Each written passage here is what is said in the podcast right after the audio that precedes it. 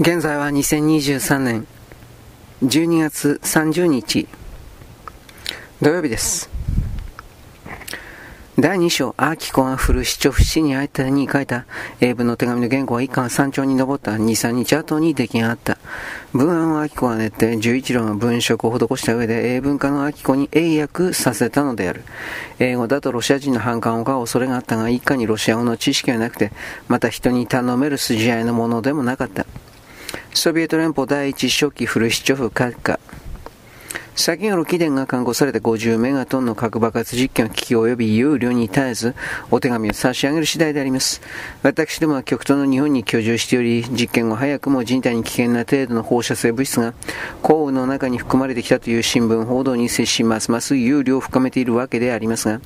この書簡は決して一日本人としての民族的見地からではなく、広く人類いな、全銀河系宇宙からの要請警告に基づいてあえて書き綴ったものであることを、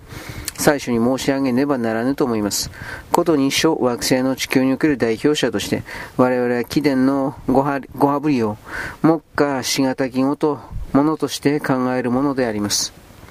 ああ、しかし閣下、我々は閣下一人の罪を責めようとは思いません。これは人類の文明の大問題であって、ひいては宇宙の性質なる秩序にとっての大問題であります。今や人類は自ら築き上げた高度の文明との対決を迫られており、その文明の明知ある支配者となるか、それともその文明に刺激された奴隷として滅びるか、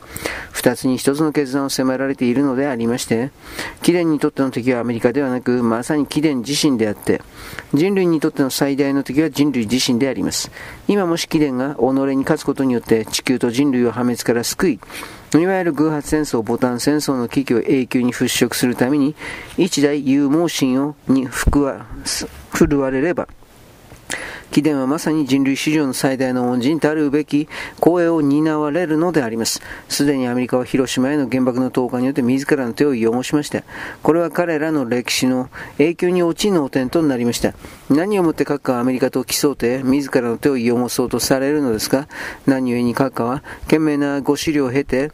人類に対する拭い難い罪を犯した者としてアメリカを孤立させ自らの手を記憶しておこうとはなさらなかったのですかまだ遅くありません。我らの星は天井から地球の運命を日夜見守っております。すでに半ば大濁に染まった地球の姿を嘆きつつも、いつかそれが太古の美しい星の姿に戻るという希望を捨ててはおりません。手紙の半ばにあたるここまで読み込むと、十一郎はいつもの調子で冷静な顔つきで自画自賛をした。この手紙を狂信者流な高飛車な口調ではなく、時には相手の顔も立ててやり、巧妙心もそそり立てるように書いたのは賢明だったね。信じる者同士の口調で語ってはダメなのだ。人間にはあくまで人間の論理と真理に従って物を言ってやらなければならん。愚かな犬をあやして芸を仕込むだけの忍耐がいるのだ。もし返事が来なかったらどうします？と和夫が言った。来なかったら来なかったでいいじゃないか。返事そのものは重要じゃない。この手紙はフルシチョフの心に陰気のシミのように染みついて離れないことだけは確かなんだから。4人の家族はタイプされた手紙の末尾にそれぞれの故郷の星の印を書いて、その印の横に署名を連ねた。もう一度手紙を回し読みにして、その効果はこれと予測して楽しんだ。これはいかにも霊理な星が物を言っているという感じの手紙であった。あくる日は英国史の教授が休校なので、秋子は学校が休みである。そこで手紙を本局へ出しに行くのは秋子の仕事になった。今夜はご飯の後みんなで温かいお汁粉を食べましょうよ。郵便局の帰りに村田屋によって小豆をそうね、5本ほど買ってきてちょうだい。母はいつでも勘で分量を決めて4人家族の汁粉に5本のまずき小豆は多すぎたが、秋子も別に異論を唱えなかった。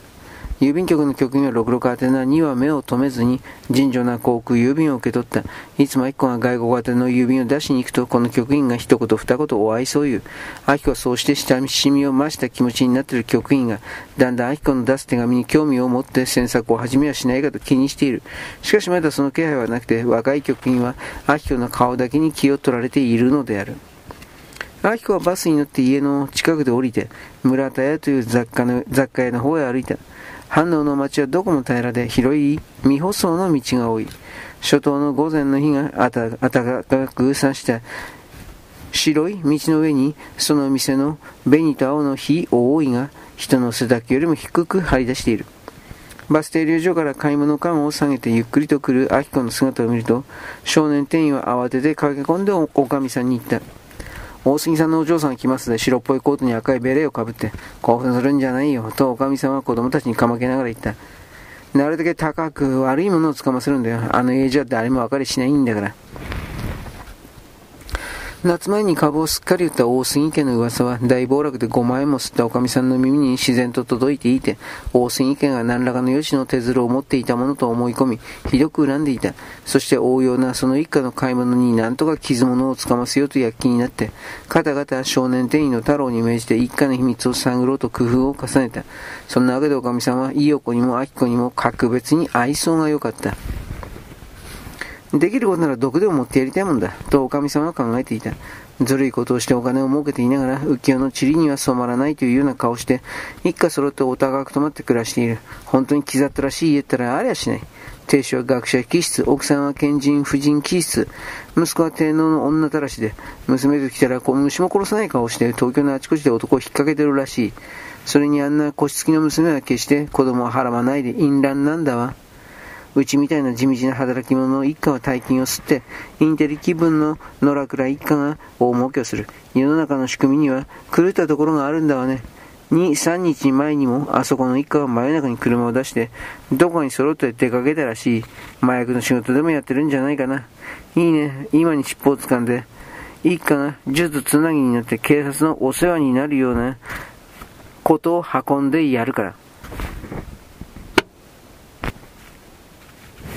村田屋はリンゴ箱やみかん箱を並べた上に板を渡して、季節の果物や玉ねぎやバレー酒や漬物たくあん紅生姜、煮豆駄菓子、チューインガム、即席カレーなどを並べ立てて、夏の間にはアイスクリームも売っていた。低い費用多いのために、ほのぐらい店内は色様々な漂流物を意味した加工のよどみのような重苦しい匂いを放っていた。愛子の白い顔が日よけの割れ目から覗いて澄んだ美しい声でこう言った。あの、小豆あります。ああ、お嬢様毎度どうも。小豆はちょうど極上のがございますと奥からはおかみさんが言った。どのくらい差し上げましょう。午後ですって。太郎は毎度ながら美しい愛子のために品物の質や両目をごまかすことに生きがいを感じた。この商店は彼女に気づかれぬように騙すことで、かえって秘密を分かったような気持ちになって、自分のニキビに対する絶望をこんなケチくさい悪意で埋め合わせている気になっていた。そして秋子の顔を見るたびに口ずさむ歌を口の中で不明瞭に歌いながら小豆を測った。どうせ叶わぬ恋だもの。おいらマドロス、浮き根島。こうして秋子はシーナだらけの小豆を1号30円で売りつけられ、その上頼みもしないのに粒のそろわぬなめこの缶詰を売年の200円で押し付けられた。なんていい人たちでしょう。と店を出てから近道をたどって家の方に歩きながら、秋子は思った。家中はいつも楽しそうに活気に満ちて働いている。子供たちは汚いけど、おかみさんと子供たちはブドウだなと、ブドウのように優しくもつれ合っている。そしてあのニコニコした気持ちのいい対応。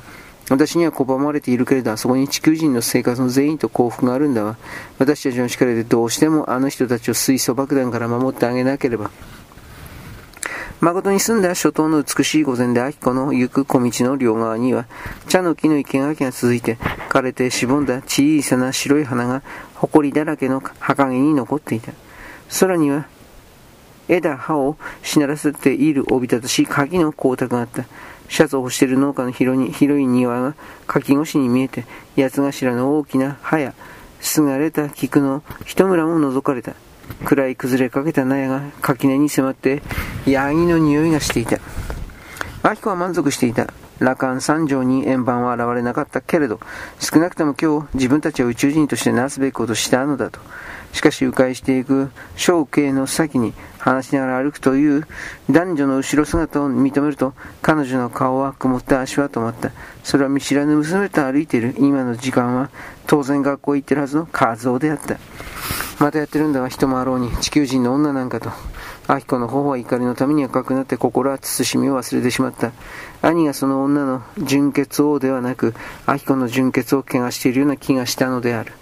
確かに兄は十一郎の教訓を悪用していた。凡人らしく振る舞うんだよ。いや、上が上にも凡人らしく。という父の訓位は、果たしてこんなことを意味していたのであろうか。資料。